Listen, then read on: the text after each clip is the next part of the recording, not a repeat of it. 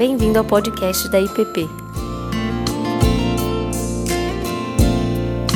A mensagem que você está prestes a ouvir foi ministrada pelo pastor Tiago Tomé. Pastor Ricardo esteve semana em Curitiba, pregando no e participando do projeto Grão de Mostarda. E chegou ontem e hoje está pregando na igreja do Guará 2. Então por isso ele não está aqui. E o Miranda também pediu para justificar, gente. O Miranda foi foi pregar na igreja Assembleia de Deus do Lago Sul. Falei para o Miranda que ele tem que pregar muito lá, não pode não, né? Mas ele esteve lá, foi convidado por um amigo querido, Ciro, que é pastor lá. E por isso então o Miranda não está ali nesse cantinho direito aqui da nossa, da nossa igreja hoje, tá bem? Ah, abra sua Bíblia comigo lá em Filemão, Epístola de Paulo a Filemão. Depois de Tito, depois de Tito, Filemão. Uma epístola pequena, tem aí os seus 25 versos. Nós vamos ler toda a epístola de um único capítulo. Filemão.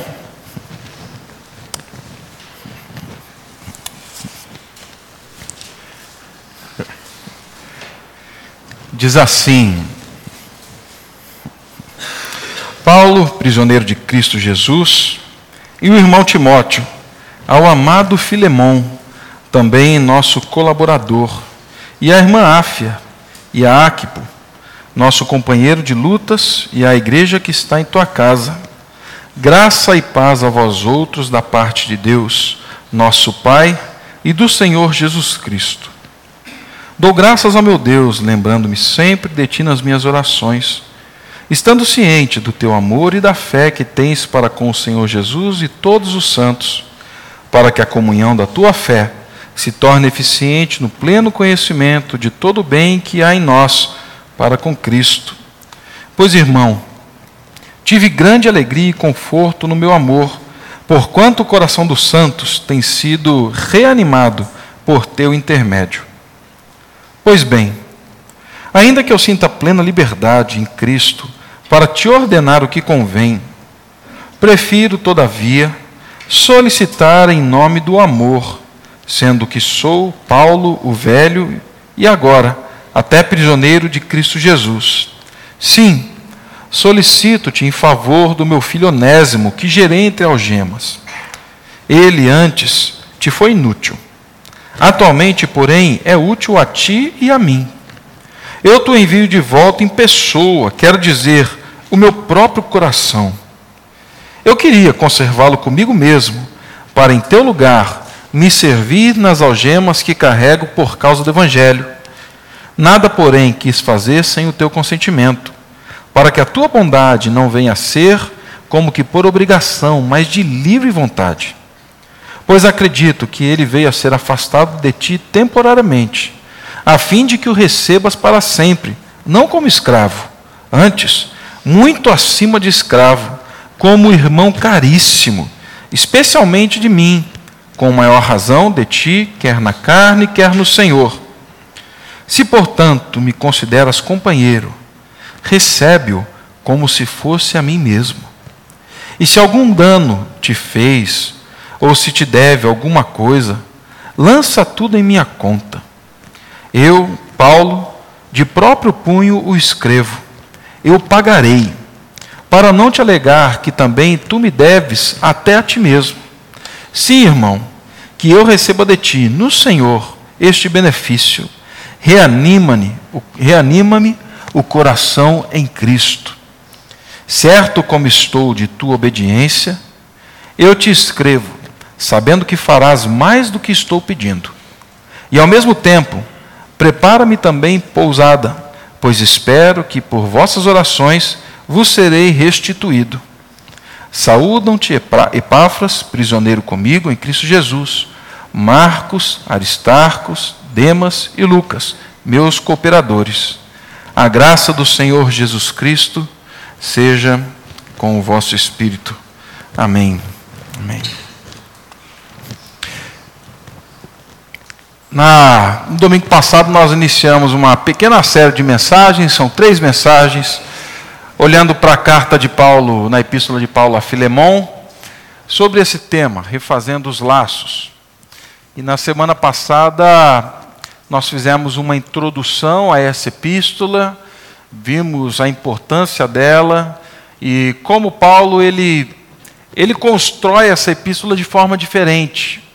Ela não é carregada daquelas construções teológicas que Paulo faz sobre o perdão, sobre a reconciliação, mas aqui Paulo ele, ele encarna nessa conversa que ele tem com Filemão e com a igreja que se reúne ali na casa de Filemão, ele encarna o evangelho, o perdão, a reconciliação e esse convite à própria unidade. E Paulo vai construindo dessa forma a, a sua epístola.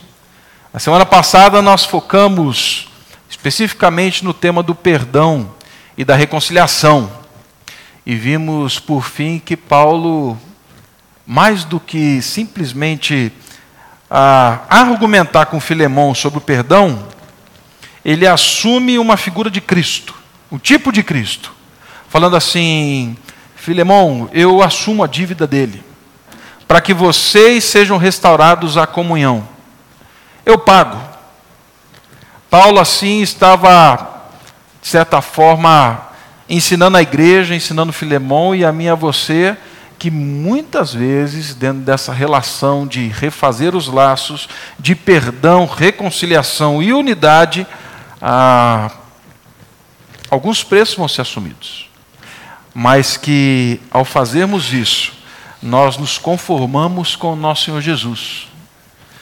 E como afirmei, talvez essa seja a maior expressão, uma das maiores expressões de conformidade com Cristo, com a obra de Cristo. O momento em que perdoamos e acolhemos pelo perdão e estamos dispostos à reconciliação. Bem, hoje nós caminhamos para uma segunda reflexão dentro desse tema, olhando para o caminho do perdão, da reconciliação e da unidade né, o caminho para o perdão, para a reconciliação e para a unidade.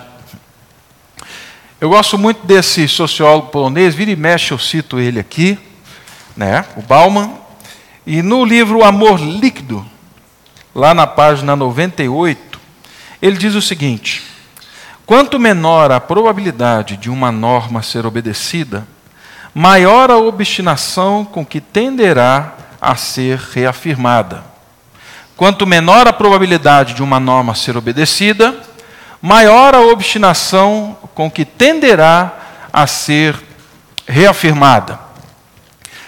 Nesse livro, O Amor Líquido, Bauman ele ele vai falar sobre amor, né? O próprio título já diz. Mas exatamente nesse ponto do livro, ele está argumentando sobre o amor ao próximo as dificuldades do amor ao próximo, principalmente a, como ele chama, o absurdo bíblico do convite de amar o outro como a si mesmo. Eu acredito que essa frase do Bauman, dentro desse contexto, faz muito sentido. Mas eu acredito que essa frase do Bauman também possa ser usado perfeitamente dentro do tema da unidade do corpo de Cristo. Quanto menor a probabilidade de uma norma ser obedecida, quanto menor a probabilidade da unidade da igreja ser obedecida, maior a obstinação com que tenderá a ser reafirmada. Meus irmãos, não são poucas as vezes em que na Bíblia, nas Escrituras, ah, nós vemos uma, uma veemente, uma profunda, ah, uma amorosa exortação, um convite para que sejamos um em Cristo. A Bíblia está repleta desse negócio aqui. São dezenas de exortações falando para mim e para você sobre esse lance de uns aos outros. Quando a Bíblia fala da unidade, ela usa figuras assim fortes. Talvez não para o nosso mundo, mas para o mundo da época, sim falando sobre povo, nação, raça, um tipo de gente. No Novo Testamento ele vai falar sobre. Ele fala da unidade como sendo essa árvore onde fomos enxertados. Ele fala de corpo. E aí, imagino eu, que Jesus, vendo toda essa circunstância e essas metáforas que vão sendo usadas para falar sobre unidade e tal, ele fala assim: deixa eu extrapolar aqui para ver se o povo vai entender esse negócio de vez.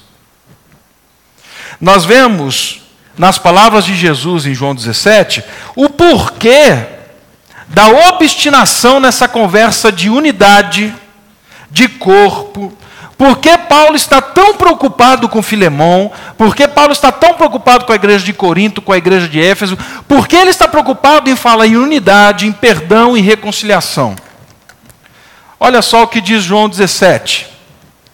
Jesus na oração sacerdotal. Assim como tu me enviaste ao mundo, também eu os enviei ao mundo. E a favor deles eu me santifico a mim mesmo, para que eles também sejam santificados na verdade. Jesus está orando ao Pai, aí ele diz assim: não rogo somente por esses, mas também por aqueles que vierem a crer em mim. Alguém se identifica com isso daqui, gente? Então tá bom. Então Jesus está orando por você. Tá joia? Por intermédio da sua palavra. Aí ele continua falando assim: a fim de que todos sejam um. E olha a loucura do que Jesus está falando. E como és tu, ó Pai, em mim e eu em ti, também sejam eles em nós. Ou seja, na medida em que ele intercede, se santifica, ora por nós, a intenção dele é que, assim como ele é um com o Pai, que nós sejamos um com ele e que sejamos um com o outro para que sejamos um com o Pai. E o absurdo para que o mundo creia que tu me enviaste.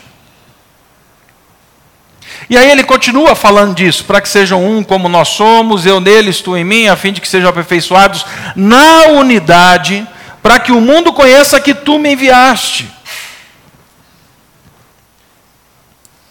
Ou seja, um dos maiores e mais poderosos testemunhos missionários da presença de Cristo na história reside, habita, está presente num tipo de relacionamento vivido pelos discípulos de Jesus ao longo da história. Um tipo de relacionamento que acontece dentro dessa casa de oração aqui, dentro da IPP. Um tipo de relacionamento onde a unidade testemunha que Jesus foi enviado ao mundo. Ou seja, uma das ações missionárias mais poderosas que a IPP pode desenvolver vai acontecer na medida em que nós nos vermos e nos entendermos um em Cristo Jesus. Amém? Amém, gente. Amém. Se não falar amém, vem aqui que a gente ora agora.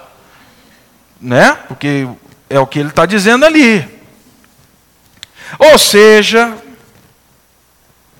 se o povo de Deus vive em desunião, se o povo de Deus não consegue caminhar em unidade, em união,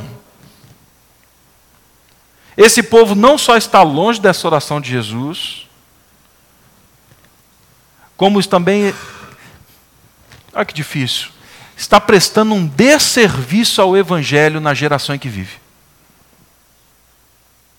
está prestando um desserviço ao Evangelho de Cristo Jesus na geração em que vive. Ei, pastor, mas a coisa não é simples assim, não, né? Esse negócio de união aí, complicado. Não é não? E eu concordo. Eu concordo com você que essa história de união aí é difícil, não é fácil. Tá? É, eu acredito que conviver comigo não seja fácil, não. Depois pergunta para Laura, para Cláudia. O Ângelo vai falar que está tudo bem. É. Mas eu acredito que não seja fácil.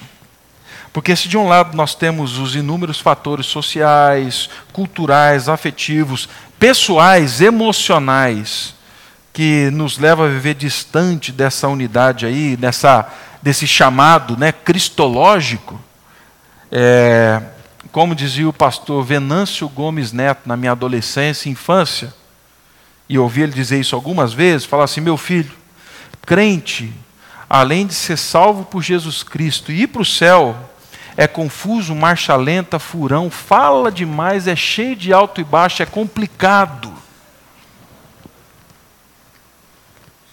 Amém? Não, espera, deixa que fala, deixa quieto. Fala amém não, senão complica a vida aí.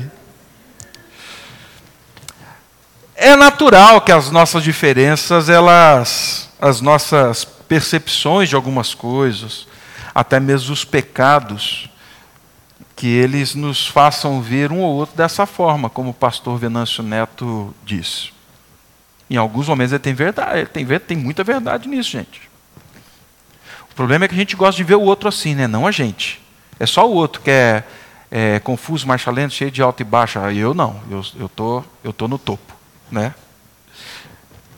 Mas o problema disso tudo é que com essas coisas se misturando, e a gente sabe que não é difícil, nós vamos nos resguardando do risco da vida em unidade, do risco da vida comunitária. Porque na medida em que eu vivo comunitariamente, eu me exponho, o outro se expõe. E aí nós começamos a ter as diferenças. E essas diferenças, às vezes machucam. Porque sim, ofendemos um ao outro. Igreja perfeita só na glória, gente. Aqui não. Mas é um caminho de aperfeiçoamento, nós estamos caminhando. O problema é que quando nós não acreditamos naquilo que Jesus fala, nós vivemos um evangelho anêmico. É um evangelho sem poder, sem vida, sem vitalidade. E aí a gente não desfruta daquilo que o evangelho tem daquilo que o Evangelho faz e daquilo que o Evangelho quer fazer e quer nos dar como povo de Deus. Nós vivemos aquela vidinha bem meia-boca. Gente, o Filemão ali está faltando a perninha, outra perninha do M, tá? Vi ele agora. Bom, eu acredito que é esse tipo de anemia que o, que o Paulo estava imaginando que a igreja que se reunia na casa de Filemão estava passando. Esse tipo de, de anemia relacional. A igreja que se reunia lá na casa dele, como vimos na semana passada, ela começa a sofrer depois da fuga de Onésimo. Onésimo era aquele escravo de confiança que vivia dentro da casa. Nós vimos que as leis eram diferentes, que um escravo tinha, sim, é, uma posição privilegiada dentro de uma casa, enfim, era muito diferente dessa escravidão que nós temos hoje. Mas o fato é que Onésimo causa um mal a Filemão, causa um mal à família de Filemão. Esse mal se expande e, de uma forma direta ou indireta, afeta diretamente a igreja de Cristo que se, que se reunia lá na casa de Filemão. E situações como esta, sejam elas de que natureza for, ofensa, discordância, débitos, empréstimos não pagos, enfim, tem o poder de gerar em nós frutos da carne e não fruto do espírito. Tem o poder de gerar em nós desconfiança, suspeita, isolamento. Quer saber de uma coisa? Já vou ter eternidade mesmo para viver com esse povo. Deixa eu ficar quietinho aqui na minha sozinho esse tempo que está bom. E eu estava pensando, né? Se o Onésimo tivesse roubado Filemão e ido embora, estava até legal, gente. O problema é que o Evangelho complica a nossa vida. Sabe por que, que o Evangelho complica a nossa vida? Porque enquanto Filemão foge para Roma, achando que ficaria perdido naquele universo de escravos, ele é encontrado. E ele vai parar na mesma prisão que Paulo. E por que o evangelho complica a vida? Porque o evangelho converte o coração de Onésimo pela pregação de Paulo. Paulo fala: "Esse meu filho que nasceu nas minhas algemas". Gente, já aconteceu isso de eu falar assim, de eu ouvir gente falando assim: "Pô, pastor, eu só queria falar de Jesus para ele, agora ele se converteu e quer ser meu amigo. Olha o problemão". É sério. O Evangelho causa esse tipo de problema, tá, gente? E aí agora, Paulo recebe e escreve uma carta lá para o tal de Filemão, falando assim: Filemão, é o seguinte, meu caro, é, lembra do Onésimo?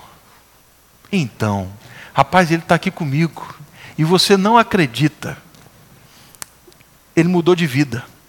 O evangelho pegou de tal forma que agora ele é escravo de Cristo e ele é liberto daquilo que fez ele fugir da tua casa. E Filemão, a beleza do evangelho, Filemão, sabe qual é? Não é só você perdoar a dívida dele, não é você só perdoar o que ele fez. Igreja, não é só perdoar o que ele causou, mas a beleza do evangelho, Filemão, sabe qual é? É você o receber agora de volta.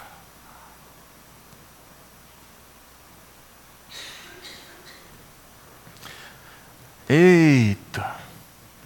A Bíblia não fala, gente, mas eu imagino que nessa hora aqui, aquele sapo que gruda na garganta assim, ó, e que fala assim: vou descer, mas vai levar tempo. E talvez o Filemão está tendo que engolir um sapo aqui agora. Porque está difícil de processar esse negócio. O Filemão e a igreja agora têm que lidar com um desafio muito maior, que não é só o passo do perdão. Paulo agora estica a corda, Paulo enverga o arco, o arco. Paulo agora ele vai tensionar a alma falando assim: o perdão é excelente. O extraordinário é a reconciliação. É possível? Eu estou mandando o Onésimo para ir. E receba o Onésimo. Meus irmãos, para enfrentar esse desafio da fé, do amor, esse desafio do perdão e da reconciliação que caminha para a unidade, é exigido do Filemão da igreja muito mais do que boa vontade, boa formação, boa educação. Porque a boa educação, no mínimo, vai fazer o seguinte: chega, vive aqui com a gente, mas eu não preciso olhar na tua cara. Então a gente convive bem assim. Eita, mas o Paulo aqui ele está forçando. Vamos colocar uma pimenta a mais nesse negócio aqui? Se a gente acredita que Paulo é inspirado pelo Espírito Santo, o Espírito Santo está forçando a igreja agora, falando assim: perdão e reconciliação. Isso daqui é a essência do Evangelho. Mas se é algo que passa da do pessoal, né, daquilo que eu posso fazer com as minhas forças, da boa educação, qual é o poder para o perdão, reconciliação e unidade? Qual é o poder para viver esse negócio todo? Bom, em todas as cartas do apóstolo Paulo, elas iniciam com essa saudação aqui do verso 3. Olha aí comigo, Filemão, versículo 3. Graça e paz a vós outros da parte de Deus, nosso Pai, e do Senhor Jesus Cristo. Paulo às vezes muda, fala graça e paz, graça a vós outros e paz, graça, paz e misericórdia, mas está presente ali o tempo todo. Muita gente passa nessa saudação aqui como se fosse só aquele Brasília, 22 de agosto, tal, tal, tal, tal, tal, tal, tal, tal, vamos para o que interessa. Mas não é assim não, meus irmãos. Essa introdução aqui, ela não é descartável não. Paulo sabe que as suas palavras são meio de graça, mas Paulo sabe que se não for o poder de Deus para metabolizar esse negócio no coração e na alma, as palavras elas vão entrar e vão sair. Por isso, toda a construção da carta, da epístola, tudo que Paulo escreve para Filemão e para a igreja, é, está argumentado essa reconciliação que culmina na unidade, ela, elas estão argumentadas em pelo menos três realidades. A primeira delas é a graça de Deus, que está aí. Ele começa falando, se apresentando, e aí ele deseja graça da parte de Deus, nosso Pai e do Senhor Jesus Cristo. Graça da parte de Deus, nosso Pai e do Senhor Jesus Cristo. Paulo usa cerca de 100 vezes a palavra caris, graça, dentro das suas epístolas, tá? É muitas vezes. Elas tomam contornos diferentes, nuances diferentes na medida em que ele vai falando. Algumas vezes essa palavra graça aparece como a bondade de Deus, a bondade de Jesus. Algumas outras aparece como o estado da salvação, outras falando ah, das bênçãos da salvação. Em algumas ocasiões, Paulo fala da graça como o dom que Deus deu, um dom em particular, uma bênção em particular que Deus concedeu a um irmão ou a outro, ou até mesmo a graça como expressão de gratidão a Deus. Mas sabendo do contexto em que Paulo está usando a palavra graça aqui em Filemão, e sabendo de como ele encarna o perdão, encarna um tipo de Cristo para Filemão e para a igreja, parece que Paulo aqui quer lembrar aqueles irmãos que todo pedido dele deveria estar embasado, deveria estar assim sobre o livramento deles da culpa do pecado.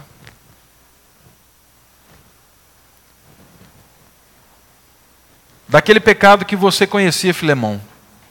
E dos pecados que você não conhecia, que estavam ocultos, mas que a graça de Deus vem revelando ao longo do tempo. Eu não só te saúdo com graça, mas você desfruta dessa graça, dessa graça que te livrou da culpa do pecado dessa graça que te libertou da condenação do pecado.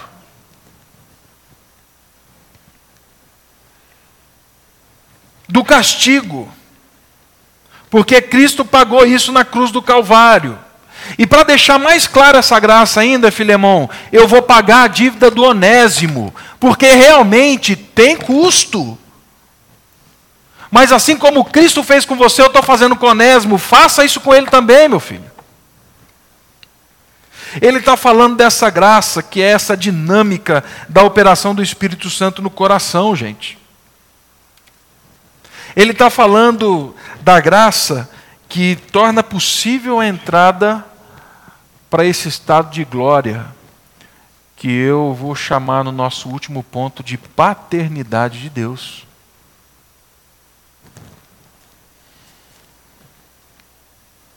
Por eles mesmos não dariam conta. Mas o que Paulo está falando é o seguinte: que o perdão, a reconciliação e a unidade que vocês vão ter que construir agora aí, que ela repouse sobre o amor de Deus que se manifestou em vocês imerecidamente. Que ela repouse sobre aquele dia em que você se lembra, em que você foi chamado por Deus, mesmo sendo pecador e não merecendo, e Ele com graça te chamou e falou assim: está perdoado. Meus irmãos, se não fosse esse reconhecimento, se não fosse o reconhecimento dessa graça, que nos salvou e que salva outros, e de que éramos miseráveis e outros são, de que nós somos agora alvo dessa graça e os outros podem ser, se não fosse nada disso, é, não tinha por que a gente pregar. Não tinha por que nós irmos lá para a casa de detenção.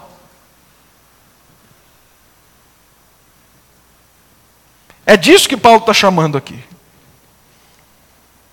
Ao caminhar para o perdão, para a reconciliação e para a unidade, lembre de onde Deus te tirou. Lembre-se de onde Deus te tirou. Mas Paulo continua falando o quê? Graça e paz. A paz de Deus. Se o primeiro fundamento para lidar com esse desafio da fé, do amor, da unidade, do perdão, da reconciliação está na graça, agora ele vai falar da paz. E não tem como negar que Paulo aqui está falando daquele shalom hebraico. O shalom hebraico, ele traz essa ideia do, do bem-estar, sim, físico, emocional, espiritual. Ele fala assim de prosperidade, gente. Mas sabe o que é prosperidade dentro do sentido bíblico? É a reconciliação com Deus, a reconciliação com o outro, a reconciliação consigo mesmo e a reconciliação com o meio em que se vive.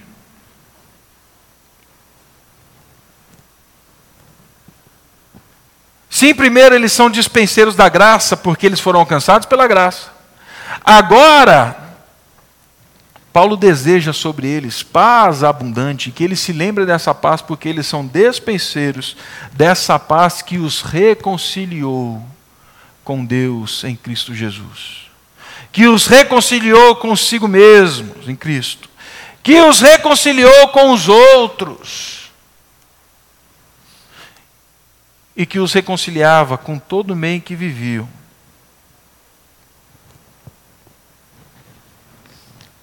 Paulo está fazendo um apelo aqui veemente para que perdão, reconciliação e unidade não estejam neles, estejam na graça, estejam na paz com que eles foram alcançados. Lá em 2 Coríntios 5, Paulo vai falar disso, que nós somos ministros da reconciliação, ministros da paz. Que Deus estava em Cristo reconciliando todas as coisas e agora ele nos fez ministros dessa reconciliação. E o terceiro fundamento sobre o qual eles deveriam caminhar com perdão, reconciliação visando a unidade, era a paternidade de Deus. Graça e paz a vós outros, da parte de Deus. Que Deus é esse? Ele fala o quê? Nosso Pai. Ele não fala meu Pai, ele não fala o Pai de vocês. Ele não fala do Deus Iavé.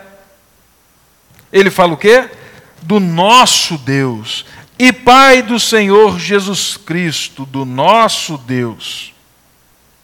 Essa talvez seja a declaração chave para esse perdão e essa reconciliação para o caminho da unidade que Paulo almejava.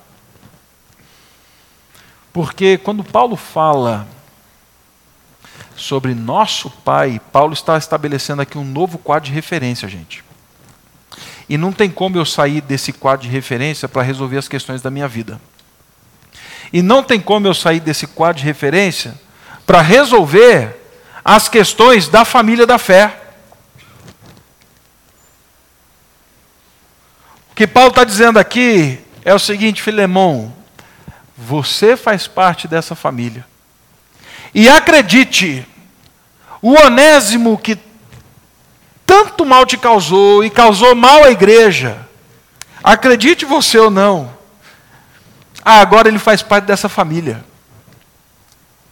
E mais, ele não só faz parte dessa família como se fosse parente distante. A, a, gente lá em casa sempre viveu, acho que nós passamos um ano, um ano e meio perto de família. Né? Eu, a Cláudia, a Laura e o Ângelo, sempre, o Ângelo agora, né? mas a gente sempre viveu longe de família. Esses dias eu estava conversando com a Laura, falando assim, filha, deixa eu falar para você da família mesmo, assim, do vô, da avó, do tio, tia. Né? Ela até brincou, depois que eu montei o cenário todo, né? aquele bando de primo, tio tal, a Laura falou assim, pai, eu não estou sozinha. Eu falei, não. Ela falou assim, nossa, dá para competir com os Miranda. Eu falei, também não. Né? Vamos devagar. São parentes. Eu tenho os nomes. Estão aqui. Mas o que Paulo está pedindo para Onésimo nesse caminho do perdão, da reconciliação e da unidade é mais. Ele fala assim: você vai receber ele na sua igreja, vai receber ele na sua casa, Onésimo. E o verso 15 e 16 fala o seguinte: não receba como escravo, pelo contrário, receba-o como um irmão caríssimo Irmão tem proximidade. Irmão cresce junto. Irmão caminha junto. Por isso que a carta de Filemão ela é ofensiva. Porque ela desmonta todas as nossas estruturas, todo o nosso senso de justiça, de merecimento, para falar assim: é, esse miserável agora é meu filho e faz parte dessa família, e você, Filemão, o receba como irmão caríssimo. Como irmão caríssimo. Essa é a realidade criada pelo Evangelho. Ela sobrepuja as heranças e as marcas do mal. Ela vai para além. O que o Espírito está convocando aqui não é só Filemão, mas é a igreja. E a você e a mim, meu irmão. É que nós possamos agir de acordo com a nossa identidade no corpo de Cristo apontando para o significado da família de Deus como o principal quadro de referência pelo qual nós vivemos. Já falei para vocês aqui daquela frase do Ziel, né? Viver com os irmãos no céu, ó que glória. Mas viver com eles na terra é outra história. Mas quem chama Deus de Pai não escolhe irmão. Porque no dia que você escolher o irmão, talvez você esteja escolhendo o pai que você quer. E eu não sei como é que ele vai lidar com isso, não.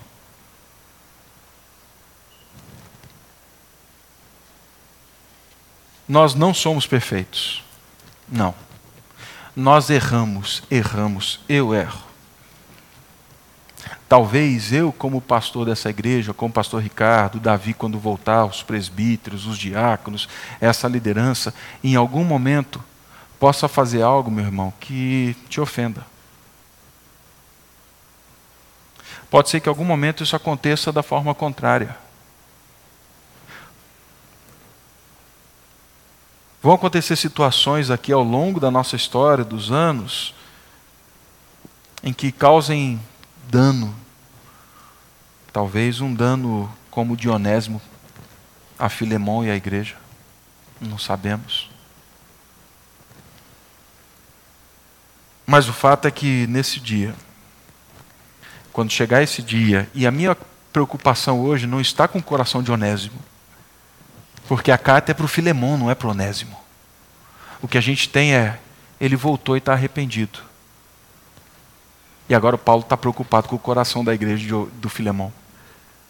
Nesse dia, quando chegar o momento da, da reconciliação, e ele deve chegar, o que nós precisamos lembrar é da graça de Deus da paz de Deus e da paternidade de Deus. Porque se isso acontecer, nós caminharemos em unidade. Ah, e ninguém segura o poder dessa unidade revelando Cristo. Ninguém. Por fim, fiquei pensando, falando assim, Tiago, mas e aí? A gente termina com esse negócio, mas ainda assim vem a pulga atrás da orelha falando assim: é possível isso? Tem como, de verdade? Que é fácil falar aí da frente, pastor. Mas e aí? Tem alguma coisa aí para falar para a gente? Há alguns anos atrás, cinco missionários Kurt citou eles aqui, que o motivaram aí para trabalhar com os Yanomami, que foram os missionários também que me motivaram a trabalhar com o povo Yanomami. Cinco missionários foram em busca do povo Aurani, na Amazônia venezuelana. Eles fizeram o primeiro contato, fizeram, inclusive tem filmes e fotos disso, dessa primeira conversa. Inesperadamente, aqueles indígenas atacaram aqueles cinco missionários e eles foram mortos ali. Houve busca, foram atrás. Esposa de alguns deles, de três deles, voltaram para os Estados Unidos. Mais duas disseram: Não, nós vamos permanecer. Nós vamos permanecer aqui com os nossos filhos. E se eles estavam tão certos de que isso poderia acontecer e foram mesmo assim, nós vamos continuar essa missão. E elas, enfim, chegaram nessa aldeia, viveram lá. Os filhos desses missionários mortos viveram naquela aldeia, cresceram. Com o tempo, aquele povo conheceu a Cristo pela presença daquelas mulheres. E algo inimaginável aconteceu. Aquele homem que flechou aqueles cinco missionários se tornou reconhecidamente, afetivamente, pai daquele menino órfão e avô daqueles netos órfãos. Pastor, não acredito nesse negócio não. Pouco tempo atrás lançaram esse filme aqui chamado Terra Selvagem que conta a história deles. Ah, pastor, mas é um filme. Não. Aqui está o documentário deles contando do poder do Evangelho e daquela senhora falando assim: o Evangelho reconstruiu os laços e o elo que a morte tentaram roubar. E no final do documentário, você vê um jovem com aquele senhor que tirou a vida do seu avô, falando assim: Deus me deu um presente. Deus me deu um presente. Pastor, isso daqui está fechado, né? Tá, eu peguei dos quatro que eu tenho lá. Que eu quero ver se alguém quiser depois, enfim, levar para assistir. Mas o fato, meus irmãos, é que isso é possível. Há quem pergunte: será? Quanto menor a probabilidade de uma norma ser obedecida, maior a obstinação que tenderá a ser reafirmada. Jesus sabia que perdão, reconciliação e unidade seria uma norma muito difícil de ser obedecida. Por isso, obstinado, ele não caminhou tentando reafirmar, ele deu um passo a mais, ele encarnou essa história. Para dizer para mim e para você o seguinte: é possível. Perdão, reconciliação e unidade. Eu vou reafirmar isso na cruz. E vou dizer para vocês: é possível. É possível. Vamos orar.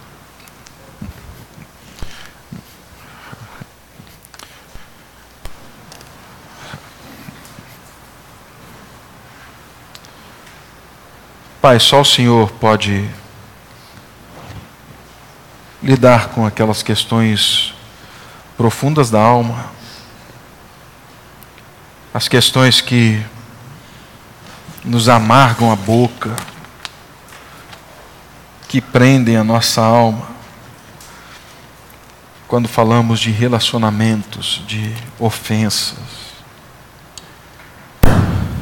Assim como com Filemão e aquela igreja, reconhecemos que a nossa boa educação, boa formação, nosso controle emocional muitas vezes não dá conta de fazer e de resolver essas questões. Por isso nós clamamos a Ti. Para que por meio do Teu Espírito Santo, a graça que nos alcançou um dia, não só esteja estampada na nossa mente, mas que seja abundante a ponto de extravasar para outros. Que essa paz que nos trouxe reconciliação contigo, nos faça cada dia ministros dessa reconciliação. E, sobretudo, Pai, possamos ver aqueles que voltam arrependidos, como Onésimo voltou, que possamos vê-los como irmãos, filhos do Senhor. Isso envolve medo, o Senhor sabe disso. Mas livra-nos desse medo, faz-nos viver pela verdade e pela conformidade com o Teu Filho Jesus, Pai Santo.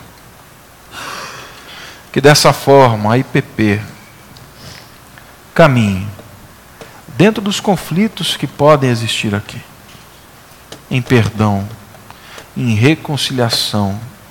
E, Pai, clamamos, enverga sim, Pai. Dê-nos a possibilidade de vivermos em unidade. No nome de Cristo Jesus. Amém. Amém. Você acabou de ouvir o podcast da IPP. Para saber mais, acesse nossa página em www.ippdf.com.br.